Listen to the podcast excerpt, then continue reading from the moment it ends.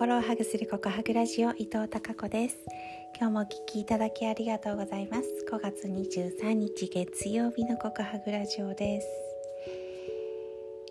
最近すごく思うことがあります。それはね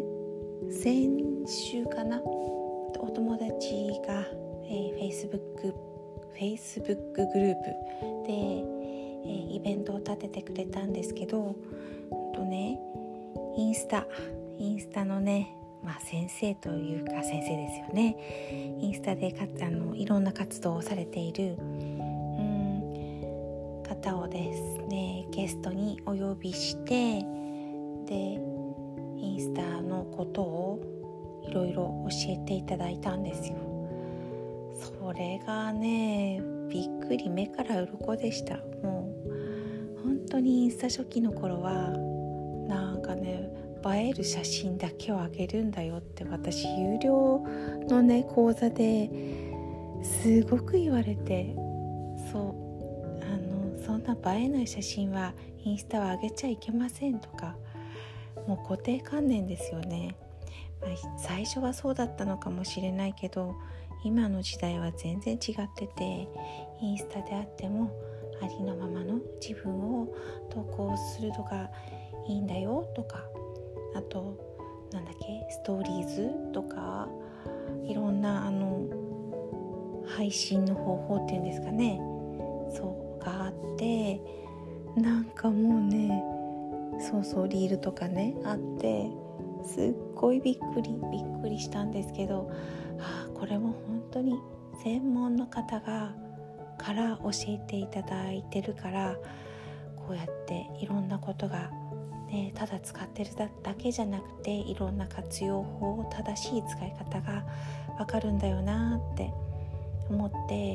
やっぱりその道の専門家から教えてもらうのが一番だなって思ったんですね。で今日は今日でその何て言うのかな経理とか、えー、そうそう金銭面お金の面での、専門としている方から、うん、そのお金にお金に関する知識というか帳簿に関する知識を正しく学んでいるんですけどまあそうなんだそうなんだっていう、まあ、税制なんて本当に毎年変わっていくので私の古い、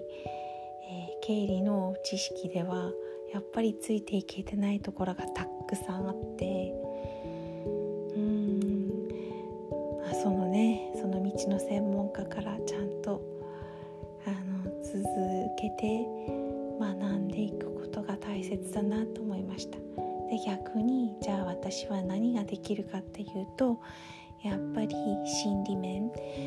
えー、身体面それから社会的健康このウェルビーイングの3つの要素